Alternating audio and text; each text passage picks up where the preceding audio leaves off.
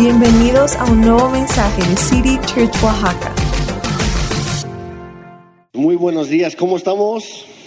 Bien. Antes de empezar, yo nada más quisiera decir cuánto amo esta iglesia. De veras, City Church es una bendición.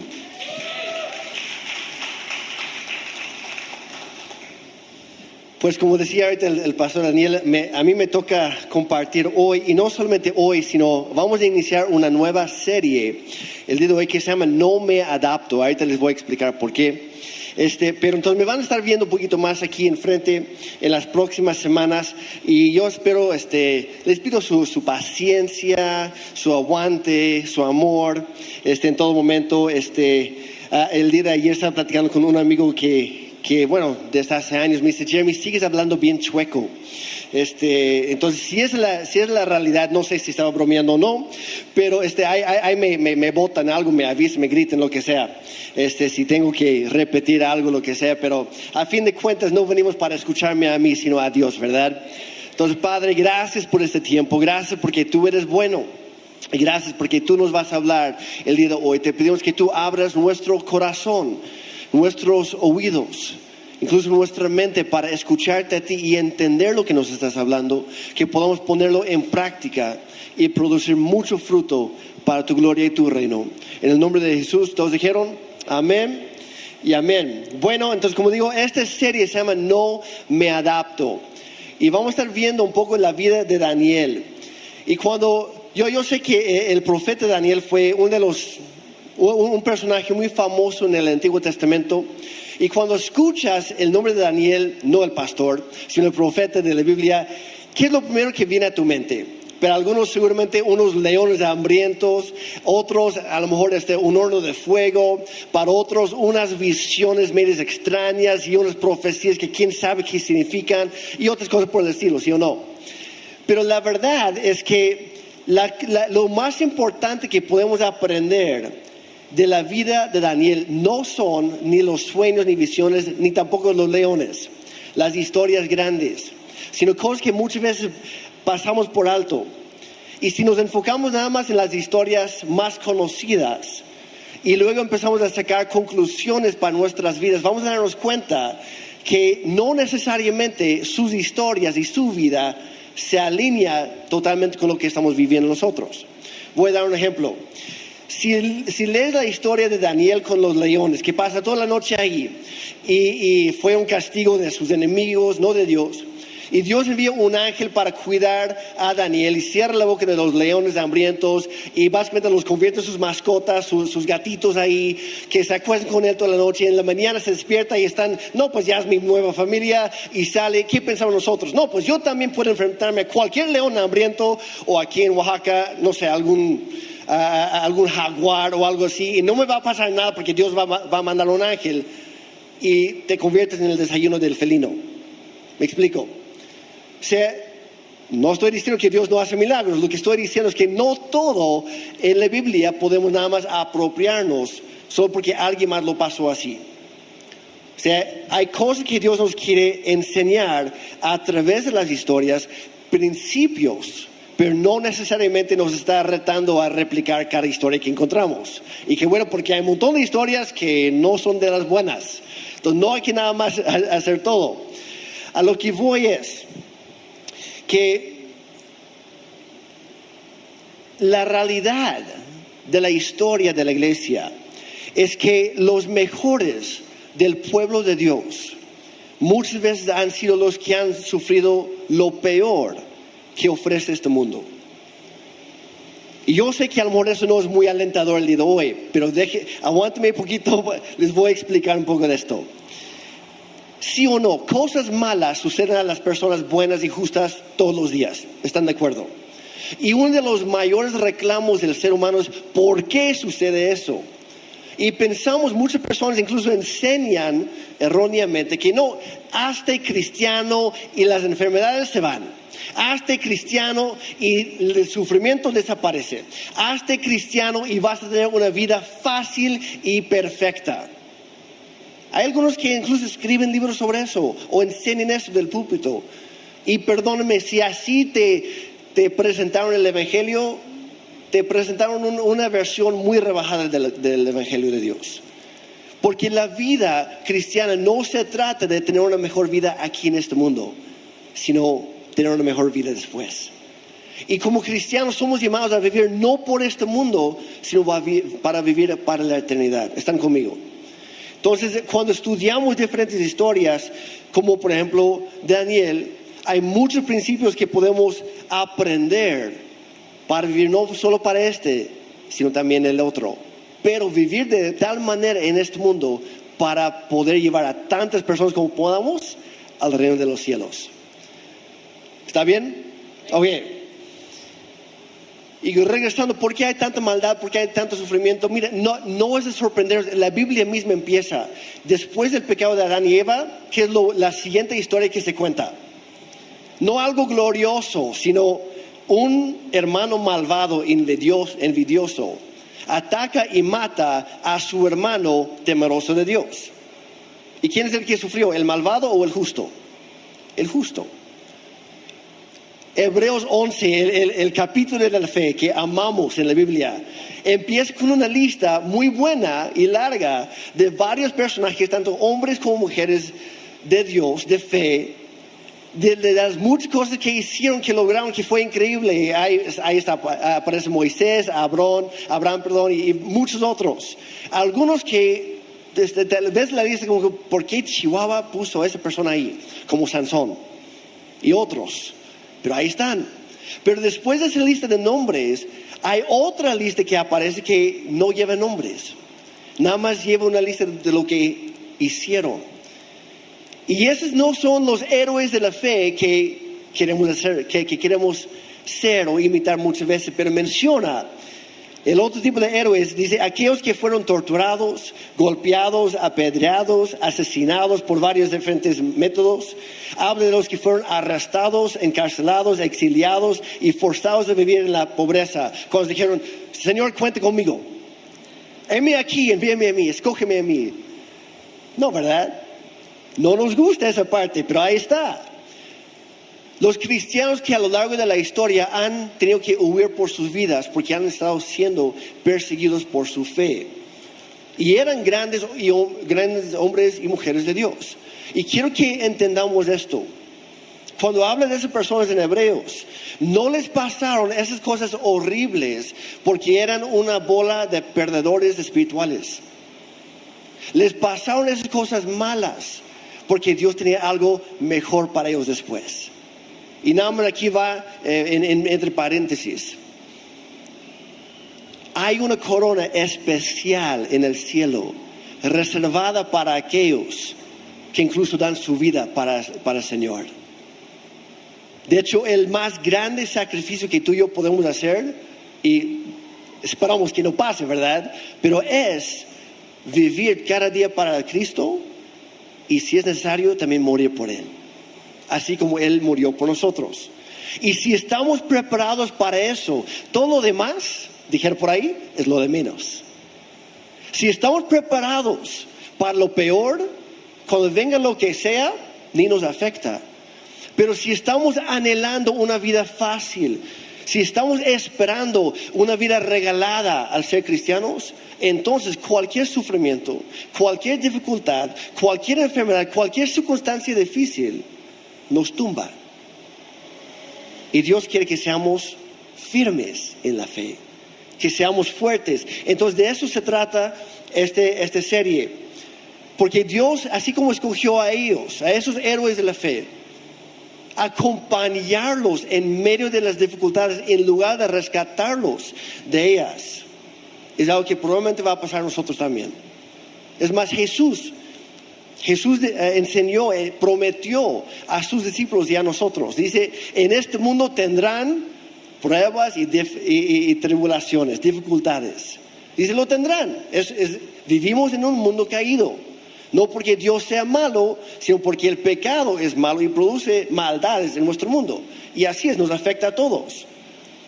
Pero, y Jesús también experimentó esas cosas, esas luchas, esas tentaciones, es, esos ataques, ese dolor, ese sufrimiento. Los apóstoles lo experimentaron. Es más, en la iglesia primitiva era algo ya dado por sentado que iban a sufrir por su fe, que iban a pasar por las pruebas literales de fuego. Era, no, pues es lo que nos espera, pero nos espera algo mejor después. Y estaban preparados para eso y era algo tan normal para ellos que Pedro escribió su primera carta, capítulo 4, versículos 12 a 16. No lo vamos a leer ahorita porque es largo, pero te invito a leerlo. De hecho, está en el app de la Biblia y en los apuntes. Pero él dijo, no se sorprendan, no se tumban, no se dejen caer, no se dejen mover. Cuando tenemos que sufrir por, por la fe, por nuestro Señor. Es más, en lugar de que les sorprende, que les saque de onda, cuéntenlo como una bendición, dice. Como una bendición. Porque al hacerlo, estamos siendo más como Cristo. Y Dios está preparándonos para algo más grande, algo mejor. Ahora, quiero aclarar, antes de seguir, que, que de ninguna manera estoy diciendo que Dios no puede o que no quiere rescatarte, que no, quiere ayudarte, que no quiere sanarte. No, al contrario, sí quiere y sí lo hará. Lo que quiero recalcar es que si Dios te pide que aguantes un poquito, que estemos preparados para eso. Porque todos los días sufrimos algo y no es razón para abandonar la fe, es razón para concretarnos, para afirmarnos en nuestra fe. Porque a fin de cuentas nuestra liberación total del pecado, de, la maldad, del sufrimiento, no va a suceder en este mundo, sino en el que viene. Y si nos enfocamos y nos preparamos para ello, lo demás es lo de menos. Y lo más importante de la vida de Daniel es el ejemplo, eh, el ejemplo increíble que él nos da de cómo sobresalir y cómo prosperar en lugar de solo sobrevivir y solo aguantar en este mundo. Dios no nos ha llamado a eso. Y Daniel lo hizo incluso en el, en el lugar, en el ambiente más hostil y contrario a las convicciones bíblicas que te puedes imaginar. Él vivía en Babilonia yo sé que vivimos en una sociedad actual que, que va perdiendo su brújula moral, que va perdiendo sus, valores, muchas cosas están cambiando y hay, y hay, una presión para amoldarnos o adaptarnos a nuestra cultura. Pero Dios en su palabra nos dice en Romanos 12:2, dice, no se adapten, digan conmigo, no me adapto Perfecto, dice, no se, adapten, no se adapten a este mundo, sino transfórmense mediante la renovación de su mente para que verifiquen cuál es la voluntad de Dios, lo que es bueno y aceptable y perfecto. En otra versión, Dios habla hoy, dice, cambien su forma de pensar para que así cambie su forma de vivir. Y Daniel logró hacer esto como digo, en, una, en condiciones muy contrarias. Y lo hizo de tal manera, con tanta integridad, con tanta fe, que reyes, pobres y naciones enteras, imperios, reconocieran el esplendor y gloria de Dios. Y a eso hemos sido llamados tú y yo. Entonces la pregunta es, ¿cómo lo logró? Es lo que vamos a estar viendo Obviamente la mano soberana de Dios estaba sobre Daniel en todo momento. Obviamente era un hombre de gran fe y oración. Pero también vemos, cuando estudiamos su, vida, perdón, observamos que él vivía una vida marcada por tres cualidades que hoy en día son más y más menos, menos comunes. Y son las siguientes, por si quieres anotarlo. Vamos a estar explorando esas cualidades en las próximas semanas. Son la esperanza, la esperanza bíblica, la humildad y la sabiduría. La esperanza, la humildad y la sabiduría.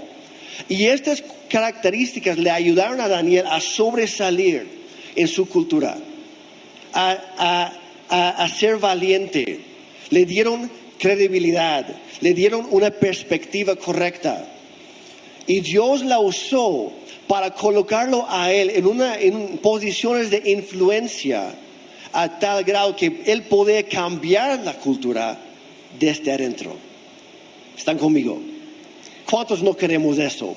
Yo sí, yo sí quiero eso. Dios nos ha llamado, por, e, es por esa razón, por si no sabían, es la razón que Dios no te lleva al cielo en el momento que, que te haces cristiano o cristiana. En el momento que, que entregues tu vida a Cristo, lo más fácil sería, ah, ya está, ya está asegurado, garantizado, vámonos. ¿Por qué Dios ha dejado su iglesia aquí en el mundo? Que está lleno de maldad, lleno de sufrimiento, lleno de tantas cosas. Para que la iglesia sea la fuente de esperanza para un mundo desesperado. A eso hemos sido llamados. Y si nos adaptamos o si nos amoldamos a la cultura que nos rodea, no vamos a cambiar nada. Hay que vivir diferente. Hay que cambiar la cosa desde dentro.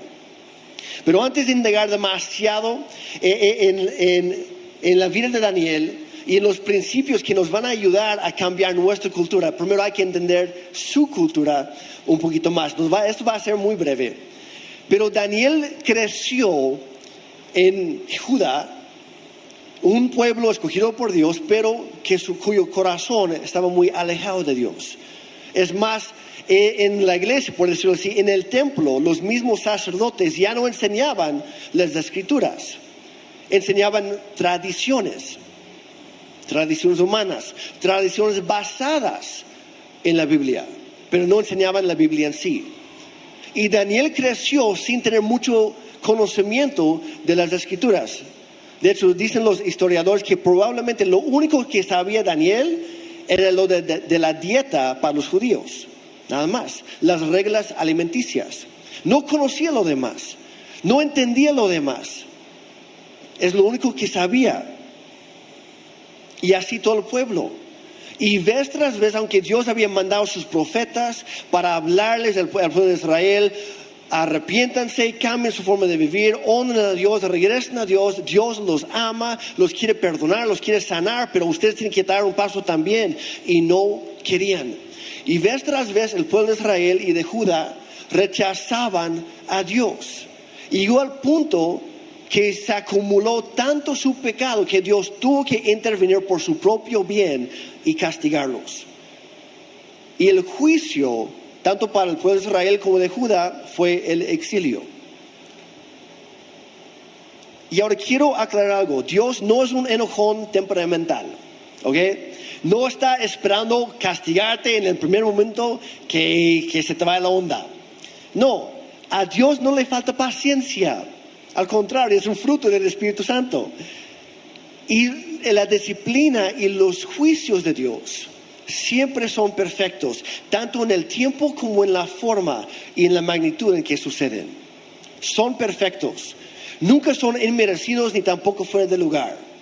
Cuando se trata de sus hijos, y vamos a hablar un poquito más de esto la próxima semana, pero incluso sus juicios más severos siempre son llevados a cabo con nuestros mejores intereses en su mente para nuestro bien, siempre con el propósito de participar de su santidad, de hacernos más como Él. Dice en Hebreos 12, empezando en la segunda mitad del versículo 10 y 11, dice, la disciplina de Dios siempre es buena. Digan conmigo, buena. Hay que creerlo ahora. La disciplina de Dios siempre es buena para nosotros, a fin de que participemos de su santidad. Ninguna disciplina resulta agradable a la hora de recibirla ¿Estamos de acuerdo? Dice, pero después, dice al contrario, es dolorosa, pero después produce la apacible cosecha de una vida recta para los que han sido entrenados por ella. Y Dios nos está entrenando. Y hay que darnos cuenta, todo lo que sucede en nuestra vida es entrenamiento. Dios nos está entrenando para algo que viene después. Yo me acuerdo, estaba leyendo en mi, Biblia, hace unos días y me topé con ese versículo en Jeremías 12. Y, Jeremías es conocido como el profeta Chión, ¿ok? De ahí viene mi nombre y yo también soy medio Chión, pregúntame a mi esposa, ¿ok? Él lo puede confirmar. viene del nombre, no es mi culpa, así soy. No demasiado, Dios está trabajando conmigo. Pero él, él, lloraba tanto por su pueblo como para sí mismo. Y decía, Dios, pero ¿por qué a mí? Yo no quería esto, tú me escogiste, pero yo no tenía opción. En, en un versículo dice, tú me sedujiste, Dios, y yo me dejé seducir por ti. Me dejé llevar. Yo no quería esto. Yo, yo quería algo diferente. Y Dios le, le habla en ese momento, dice, Jeremías, vamos a entender esto. Si no puedes correr con los hombres, ¿cómo vas a correr después con los caballos? Te estoy entrenando para algo más fuerte, más grande después, pero tienes que atravesar lo que estás pasando ahora. Dice, si te cansas corriendo en, el, en la llanura, donde está plano, ¿cómo Chihuahua vas a correr? Donde hay matorrales y subidas y bajadas y hay resistencia. Dios nos está entrenando para algo que viene después. No hay que darnos por, por vencidos. Y eso es lo que Dios estaba haciendo con el pueblo de Daniel. Pero desafortunadamente para Daniel y sus amigos, ellos estaban atrapados en medio de todo esto. No fueron los culpables, pero sí estaban pasando junto con los demás todo esto. Pero ellos nunca se quejaron, nunca se quejaron y nunca se rendieron, se rendieron ante la desesperación. Entendieron un principio sumamente importante y si lo único que te recuerdas el día de hoy es esta frase, perfecto, es más, va a estar en las pantallas entendieron esto. Dios está en control de quienes están en control. Dios es el rey supremo. Significa que los gobiernos que pasan, las economías que cambian, las enfermedades que vengan o lo que sea, Dios sigue estando en control. Y nuestra esperanza no está en nuestras circunstancias. No es un mejor mañana. Nuestra esperanza está en lo que Jesús prometió, pero yo estaré con ustedes hasta los fines de, los tiempos, hasta el fin del mundo. Nuestra esperanza es que no estamos solos. Y pase lo que pase, Él está en control y Él está con nosotros. Y de hecho así empieza el libro de Daniel. Vamos a verlo. Desde el versículo 1 dice, durante el tercer año del reinado de Joacim, rey de Judá, llegó a Jerusalén el rey Nabucodonosor de Babilonia y la sitió.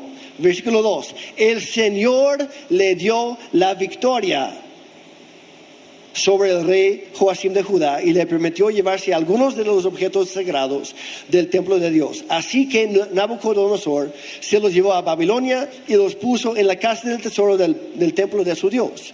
Algo horrible, pero que dice, el Señor es quien dio la victoria.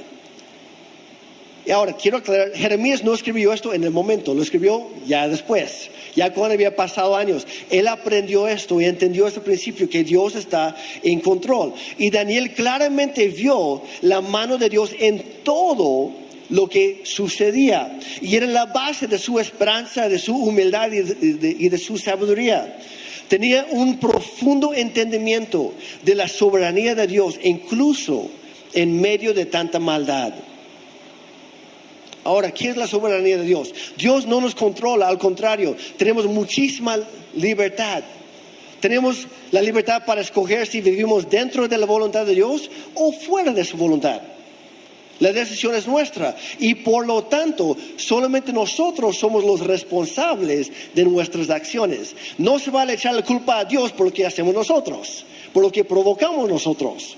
¿Cuántos no hemos hecho esto? Hacemos, tomamos una mala decisión, sea en cuanto al dinero, a, las relaciones con la esposa, el esposo, con los hijos, lo que sea. Y cuando nosotros solitos metemos la pata, que lo primero que hacemos, Dios, ¿por qué no me amas? ¿Por qué me dejas pasar? ¿Sí o no? Y echamos la culpa a Dios por algo que nosotros hemos provocado. No se vale. La soberanía de Dios simplemente significa que en el gran esquema de las cosas no hay accidentes. No hay coincidencias, dijera por ahí, hay diosidencias. Porque Dios usa todo lo que sucede para nuestro bien. Y a fin de cuentas, sus planes no serán frustrados. Él los va a hacer. Lo que Él ha prometido, lo va a cumplir. Tal vez se tarde más de lo que esperamos, pero Él lo va a hacer. Tal vez no va a ser de la manera que quisiéramos, pero Él lo va a hacer. Él nunca se sorprende. Nada le agarra en curva. Y al final del día vamos a darnos cuenta que todo trabaja en conjunto para nuestro bien, porque somos el pueblo de Dios, somos sus hijos. Todo es para su gloria. Romanos 8, 28 dice, y, sabemos que Dios hace que todas las cosas, digan todas las cosas, Todas. Es, es un término bastante amplio. Todas las cosas cooperan para el bien de quienes lo aman a Él y son llamados según el propósito que Él tiene para ellos. Dios tiene un propósito para tu vida. Y si tú amas a Él, significa que Él va a usar todo lo que sucede para tu bien. Pero el bien de acuerdo a Dios y no el bien de acuerdo a nosotros. Que a veces hay, hay, hay cierta diferencia ahí. Incluso en las circunstancias más difíciles de nuestra vida, Dios sigue trabajando para nuestro bien. Su reino vendrá, su voluntad se hará, tal como Jesús oró en el Padre nuestro. Y Daniel nunca olvidó que su Dios era mucho más grande y poderoso de lo que Babilonia lo era, de lo que el rey malvado era, de lo que su cultura era. Él entendía esto, que Dios está en control de quienes están en control. Siempre ha sido así y así siempre será, incluso en el lugar más oscuro y horrible. Babilonia, tanto en la historia como en la Biblia, es sinónimo de la maldad misma, es la personificación de la maldad, de hecho, de la rebelión, de la oposición, tanto humana como espiritual, en contra de Dios. Y el rey de Babilonia, los diferentes reyes, eran reyes malvados Nabucodonosor era ególatra, era brutalmente cruel, era vano, era irrazonable y tenía un temperamento asesino, literal. Él asesinaba a la gente por las razones que fuera, nada más buscaba excusas. Construir una estatua, ah, no estás adorando mi estatua, cueo. Soñé algo raro, ¿qué soñé? Cueo. Haz esto, no quieres cuello. O sea, él buscaba pretextos para matar a la gente. Era sumamente cruel. Babilonia como imperio era conocida por sus influencias demoníacas. La religión era satánica y en todas las escuelas se enseñaba astrología y ocultismo, cosas que Dios prohibía. Y para el colmo, Daniel y sus tres amigos fueron ah, obligados a estudiar en estas mismas escuelas durante tres años con tal de volver los brujos certificados. Satanás siempre quiere, corromper lo que Dios tiene para ti. Y va a tratar de colocarte en lugares y situaciones que para ti, para mí, son imposibles. Pero si nos mantenemos firmes en las promesas de Dios, en su palabra, entonces vamos a atravesar eso y Dios lo va a usar para su gloria.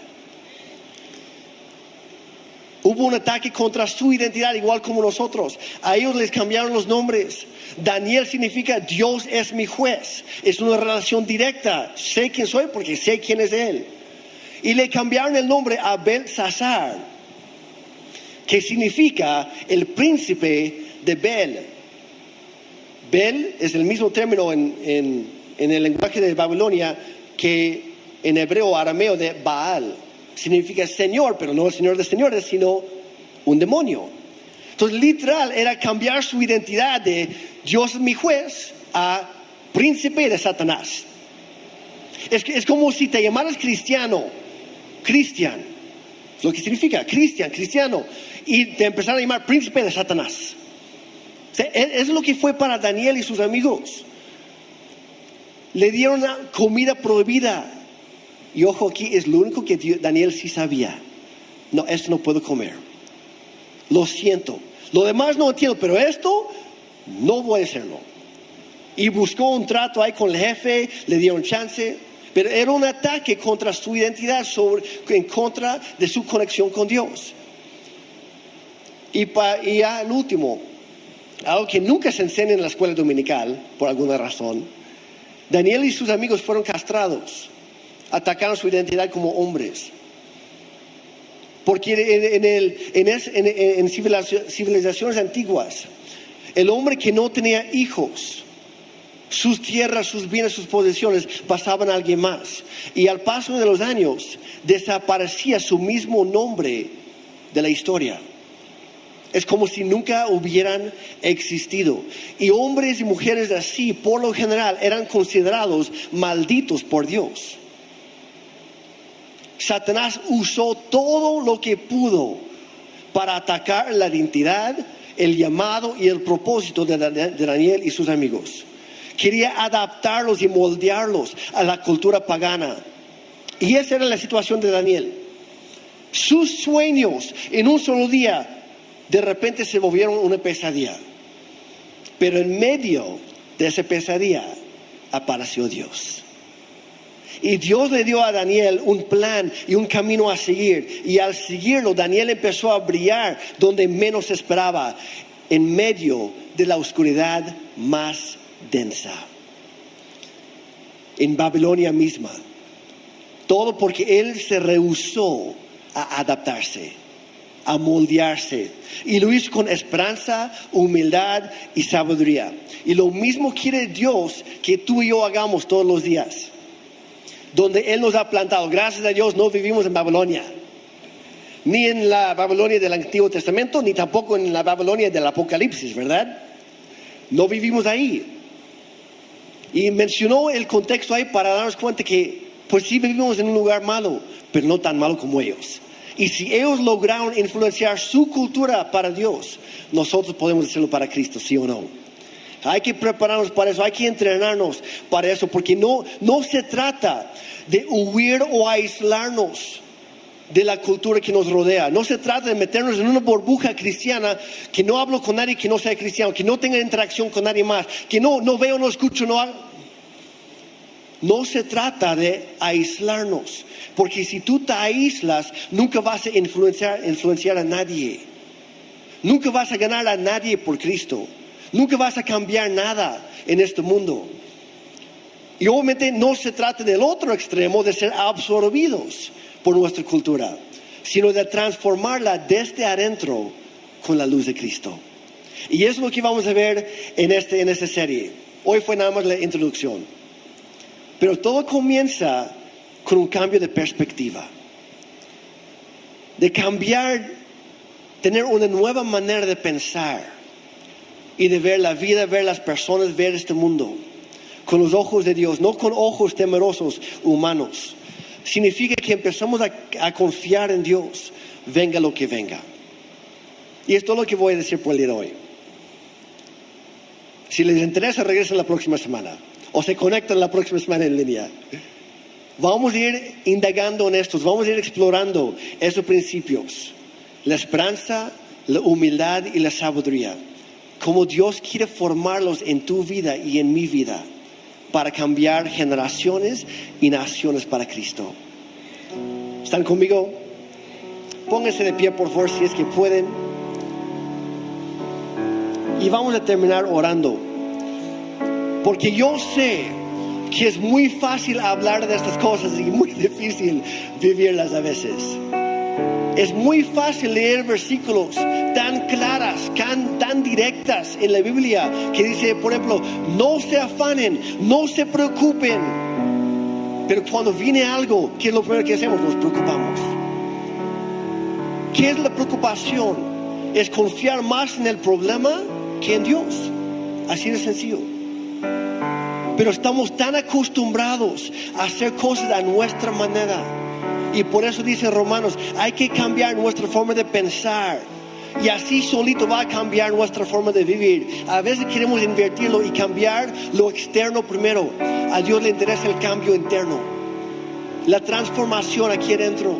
Y de ahí va a salir el, cambio para afuera. Entonces yo te invito a ponerte a cuentas con Dios. Tal vez es algo que, que ni siquiera hemos mencionado el día de hoy. Pero tú sabes cuál es, cuál ha sido tu lucha cuál ha sido tu batalla. Aquello que se ha parado ahí, tu gigante, y no se ha movido, y te ha tratado de tumbar, tal vez te ha tumbado varias veces, pero hay libertad en Cristo, hay victoria en Él. Así que Padre Santo, Dios reconocemos que te necesitamos. Nos has llamado a cambiar nuestra cultura, a cambiar nuestro mundo por ti. Y sí lo hemos intentado muchas veces, a veces nos desesperamos, a veces nos cansamos, a veces tiramos la toalla. Pero hoy, Señor, también reconocemos que nos estás invitando nuevamente a hacer un cambio en nuestra vida. Y eso inicia al reconocerte a ti en nuestra vida, en nuestro corazón, en todo lo que hacemos, en todo lo que somos. Padre, te necesitamos. Si nunca lo has hecho antes, yo te invito a hacer esta oración conmigo. Padre, perdóname. Yo necesito un nuevo inicio, un borrón en limpio. Dios, cámbiame, perdóname, hazme nuevo en Cristo. Yo decido hoy dejar atrás la persona que antes fui con tu ayuda. Yo creo que enviaste tu Hijo Jesucristo a venir a este mundo, a, a vivir una vida perfecta y morir como un criminal en mi lugar, para así pagar el precio de mis pecados. Así que Padre, por el sacrificio de Cristo, perdóname. Hoy yo recibo ese perdón, esa salvación, esa nueva vida. Y si tú moriste por mí, entonces yo viviré por ti. Pero tú resucitaste al tercer día y así me das a mí también nueva vida. Gracias, Padre, por este regalo de salvación. Y para los demás, Señor, yo te necesito todos los días. Ayúdame a cambiar mi cultura, a ser transformado por tu palabra.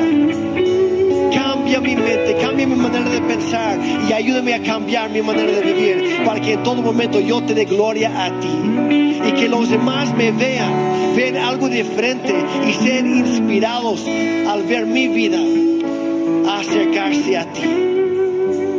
Ayúdame a hablar en el momento oportuno de tu amor, de tu perdón, de tu salvación y esperanza. Pero Dios, ayúdame a vivirlo primero. Yo quiero experimentarlo. Así como, como cantamos hace rato, Dios, yo te invito a que vengas a mi vida. Cámbiame, hazme nuevo y ayúdame cada día a vivir por ti. En el nombre de Jesucristo.